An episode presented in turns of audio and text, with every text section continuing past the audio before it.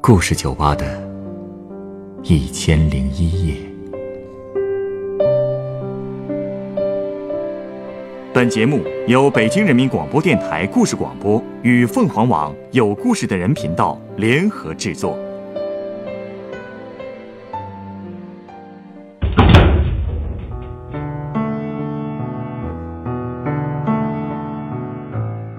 欢迎光临故事酒吧。今天来到酒吧的这位客人，大学毕业后不远千里去了广州工作，现在却说那是一段不堪回首的往事。他在广州的那段日子究竟经历了什么？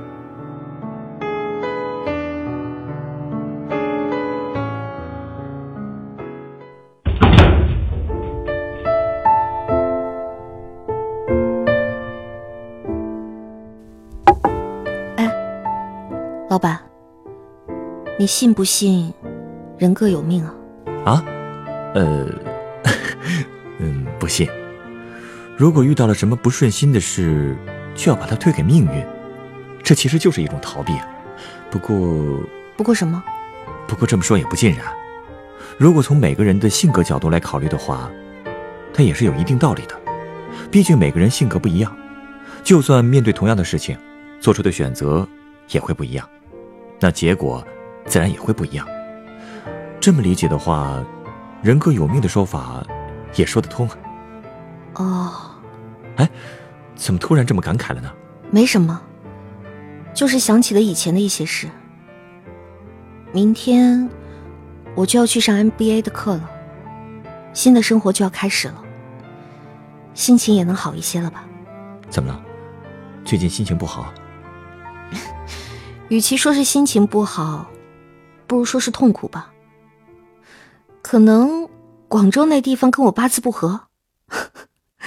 广州，你之前在那边？是啊，其实我是北方人，老家在一个五线小城市。大学毕业后，我就去了广州工作。虽然我妈一直不支持，但我那时候为了离开家，真是想能跑多远就跑多远。为什么呀？从我记事起，爸妈就总吵架。我妈那个人特强势，很多时候她不占理儿，但就是要吵。我当时总是和我爸站在一边，跟我妈对着干。其实我和我妈的性格有点像，都比较强势，所以才合不来吧。加上我爸还在别的城市工作，不总回家，所以我就更不想在家里待着了。刚去广州那会儿，我先是找了个郊区的小学教英语，没有编制，就是个临时的。我当时就在学校旁边租了个小单间住，后来，我大学时候的男朋友来找我了。他在这边找了个房地产中介的工作，也挣不了多少钱。我们俩每个月工资发下来，交完房租之后根本就不够花。不过他家里条件还挺好的，他妈时不时的会给他打点钱，接济我们一下。这么过了能有两年吧。有一天，他和我说。他爸妈托关系，在老家给他找了份工作，想让他回去。我一想，他这意思都明摆着了，那就分手呗。说实话啊，我不怎么喜欢他这个类型的，虽然对我还是挺好的，不过他很多活都不会干，我又是较真儿的人，所以我们俩经常吵。我觉得分开了也好，都自由了。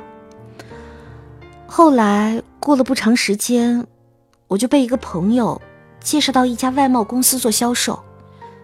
拼命干了一年之后，一个月的工资加上提成，工资基本上在一万块以上。哟，这下子是个质的飞跃啊！是啊，终于算是苦尽甘来了吧，也算和家里人有了个交代。换工作不久之后，我妈去广州看我，觉得我过得不错。也就没怎么催我回家了。后来，我又交了个男朋友，是个本地人，长得还挺帅的，而且和我一个公司。你也知道，很多公司都禁止办公室恋情，我们公司也是，所以我们俩就没公开。我们俩住在一起之后，房租都是我在交，平时也是我花的钱多一些，一开始我还没怎么注意，但是后来他开始向我借钱，我就觉得不对劲儿了。他欠别人钱了？我也好奇啊，反复反复的问他，他才告诉我，说之前和别人合伙做生意亏了几万块钱，到现在钱还没还完。啊？这都瞒着你啊？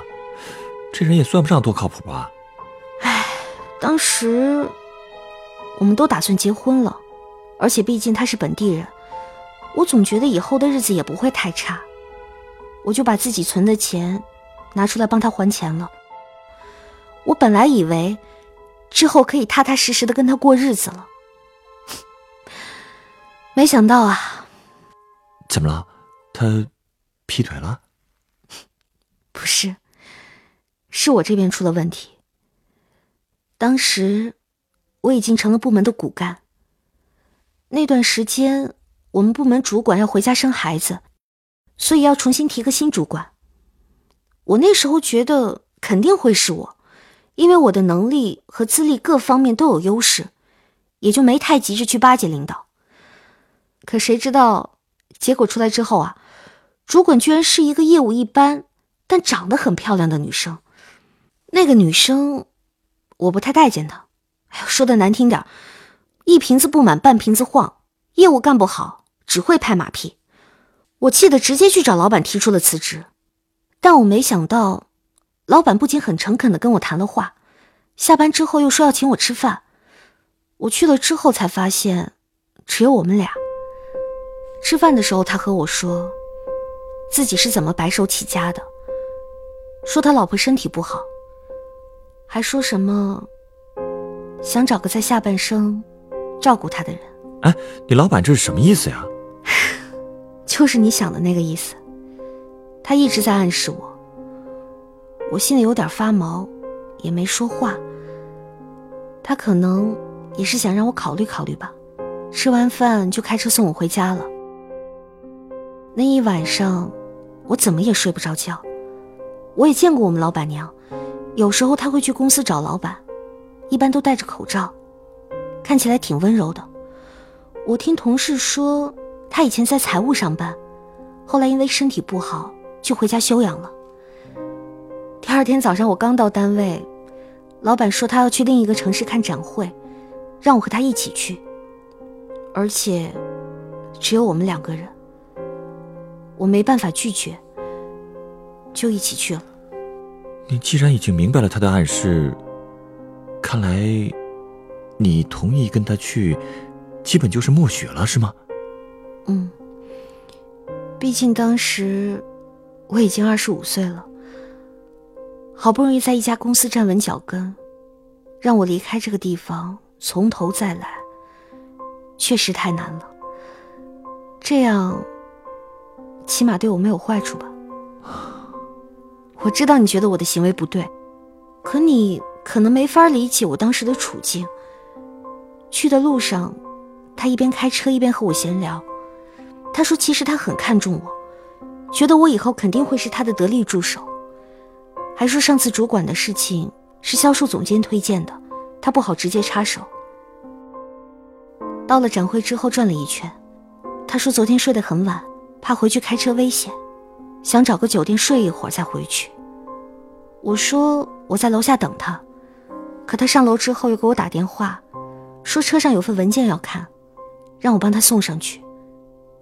我就上去了。然后你们。嗯 能看出来，你是个聪明的姑娘，你应该明白他的意图吧？这样的人是不可能许诺你什么未来的。是啊，我知道，他找到我可能是追求新鲜感。我问过他，算不算第三者？他说不是。他喜欢我是想和我一辈子在一起的，他真的相信我可以和他度过后半生。他说。他和妻子已经基本没有夫妻生活了。这么多年，他也没和其他女人暧昧过。他还说，老婆活着的时候，除了一张结婚证不能给我，其他的都可以。这种话，电视剧里太多了。哎，对了，你当时还有男朋友呢，不是吗？对啊，所以回去之后，我就和他分手了。然后我所有的事就都是老板在安排了。每天早上，他都买好早餐在楼下等我，送我上班。中午，我俩在公司食堂的包间里吃饭。晚上，他也带着我到处吃喝玩乐。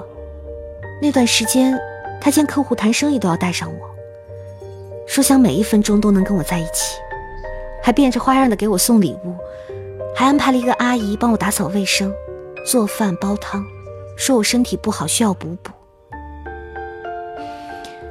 有一次，我跟他去看房，他直接用我的名字全款付了一套一百五十多平的三室一厅的房子，还给我买了两克拉的钻戒，订了去塞班的机票，说要和我拍婚纱照。那段时间，我简直要昏了头了，只觉得自己是世界上最幸福的女人，什么其他的也不想。然后。半个月之后，我发现我怀孕了，算时间应该是我俩在酒店那次怀上的。他说希望我生下来，但是我没同意，我是不希望这个孩子无名无分，所以后来我背着他打掉了孩子，回家哭得稀里哗啦的。当时我就发誓再也不干这种事儿了，他当时也没有阻止我去打胎。而且过了几天，他突然问了我一个问题：“ 男人啊。”他问什么了？他问我：“孩子到底是不是他的？”他是怀疑这个孩子是你前男友的。是。第二天，他就给了我前男友五万块钱的封口费，然后就把他开了。可是老板还是觉得我骗了他，还说以为我是个很单纯的女孩。我当时特别委屈，就和他吵了一架。我说我们可以分手，房子也可以还给他，我再从公司辞职，以后我们俩就互不相欠了。他说可以分手，我也不用辞职，房子也可以等之后再过户。我本来以为我们就这么结束了，谁知道后来。他又来找你了，嗯，但是一开始是我去看他，我说了分手之后，他就一直没来公司。我听同事说他生病住院了，就和新提上去的那个主管买了点东西去看他。他特别憔悴，看着就让人心疼。不过他老婆一直在照顾他。其实那时候我是真想就这么分了的。毕竟他和他老婆才是一家人。就算我和他继续，还是得不到他，我又何必呢？所以从医院出来以后，我就给他发了一条短信，让他好好养病。交接完工作之后，我就回老家，没人会知道之前的事情。可他呢，出院之后，不但不批我的辞职信，还一直来找我，说舍不得我。我不见他，他居然威胁我说：“如果我不见他，就给我爸妈打电话。”他有你爸妈的联系方式？他查过我。早在我们俩刚在一起的时候，他就查过我。我家里的情况，我所有交往过的对象，我的邮箱，甚至我和别人的聊天内容，他都知道。啊？他甚至还给我大学的前男友打过电话，说我结婚了，让他不要再骚扰我。这也太可怕了吧！可我当时却只是认为，他这是爱我的表现，所以我又心软了，我们俩就又在一起了。因为买的房子还没交房，他又找了另外一套房子给我，每个月租金一万多，还给我卡里打了五十万，说是给我的零花钱，又提我做了销售总监。其实公司里很多人都知道我们俩的事儿。也都挺不服我的，所以那段时间我工作的很吃力，而且以我的能力做销售总监也确实不太够。不过很多麻烦他都帮我摆平了，我也不用太担心。所以，你是喜欢他这个人，还是喜欢他带给你的利益？我也不知道，可能就是觉得他是个可以依靠的人吧。我的性格是很强势，但我归根结底还是个小女人。女人最大的梦想不就是能找到一个依靠吗？也不是所有女人都这么想吧。我知道，我也知道我很虚荣，虚荣到把我们俩的结婚照都发到了朋友圈。啊，你公开你们的关系了？其实我发的时候屏蔽了公司所有的人了，可是第二天不知道为什么，公司所有人都看到了我的婚纱照。唉，这天下没有不透风的墙啊。后来副总找我谈话，劝我辞职，我也接受了。我老板他也很生气，觉得我是故意的。那。之后，之后我就在家歇着了。我想出去找工作，他不同意，而且我大手大脚花钱惯了，如果再从头做起，几千块的工资我也不稀罕了。于是找工作的事情就这么搁下了。那段时间，他天天给我做思想工作，想要我生个孩子。你同意了？嗯，同意了。我怀孕的时候，除了他。我没跟任何人说，所以那段时间我特别的孤独。他很忙，不是天天都能见的，而除了他，我只能跟钟点工阿姨说说话。我有时候会在电视前发呆一整天，然后莫名其妙的开始哭。后来孩子是在美国生的，生完回来，我才告诉我爸妈。他们什么态度？他们根本接受不了，但是他给了我爸妈一笔钱，然后你爸妈就就同意你们的关系了？不算同意，就是默许吧。我爸继续回去上班，我妈留下来照顾我和孩子。孩子百天的时候，我们俩回老家办了个婚礼，算是给亲戚一个交代吧。要不然这么传出去，老人脸上也不好看。亲戚们还都以为我嫁入豪门了，没人知道，我其实连个结婚证都没有。生了孩子之后，他一般一个星期来我这里住一两个晚上吧。出差的话，十天半个月也见不到。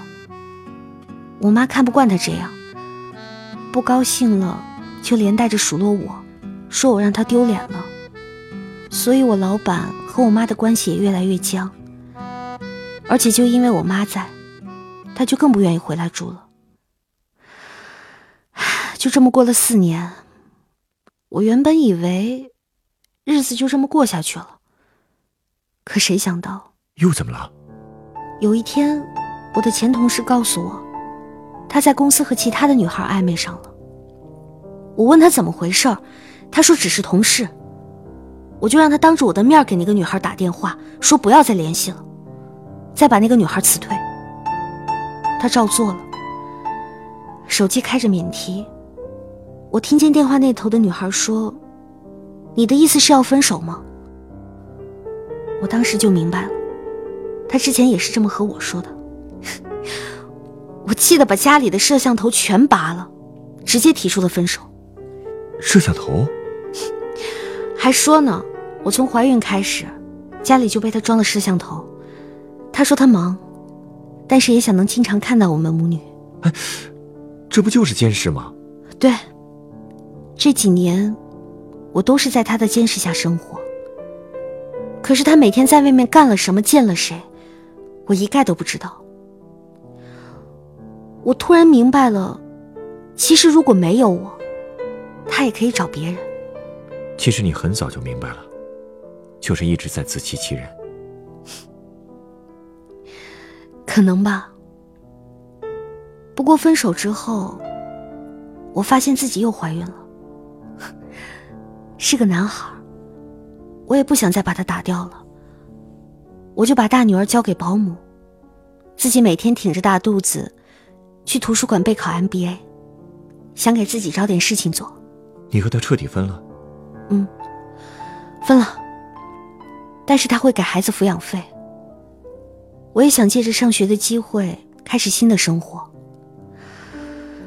我经常在想，如果我没遇到他，是不是也会和很多女孩一样，到了岁数就找一个凑合的人，开始搭伙过日子，每个月计算着还房贷后的奶粉钱和买菜钱。跟他在一起，倒是从没为钱愁过。但说到底，我其实就是被他骗得团团转的玩偶。可我竟然还觉得他就是自己的真爱，这就是宿命吧？我也认了。我记得我刚才说过，我不怎么信命。嗯，你稍等啊，我想送你杯鸡尾酒。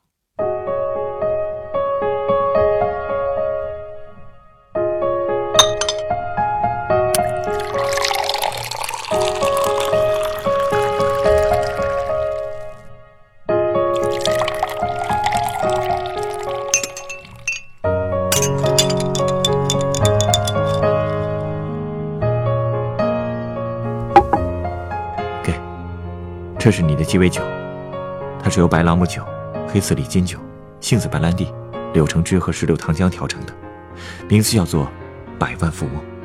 您是想用这杯酒形容我老板？这杯酒象征的不是你的老板，而是你所谓的宿命。什么意思？你说你遇到你的老板，被他欺骗是你的宿命，但就像我一开始跟你说的，把自己的遭遇推卸给命运。是一种不负责任的逃避。我想你不会否认，最开始打动你的，应该是你老板对你在物质生活上的攻势吧。无论是房子还是婚纱照，他满足了一个女孩所有的虚荣心。如果这就是产生真爱的基础，那么我只能说，你的宿命，并不是那个老板，而是所有愿意为你投资百万的人。如果你不认清这一点，当另一个百万富翁出现在你的生活中，你又怎么能够保证自己不再重蹈覆辙呢？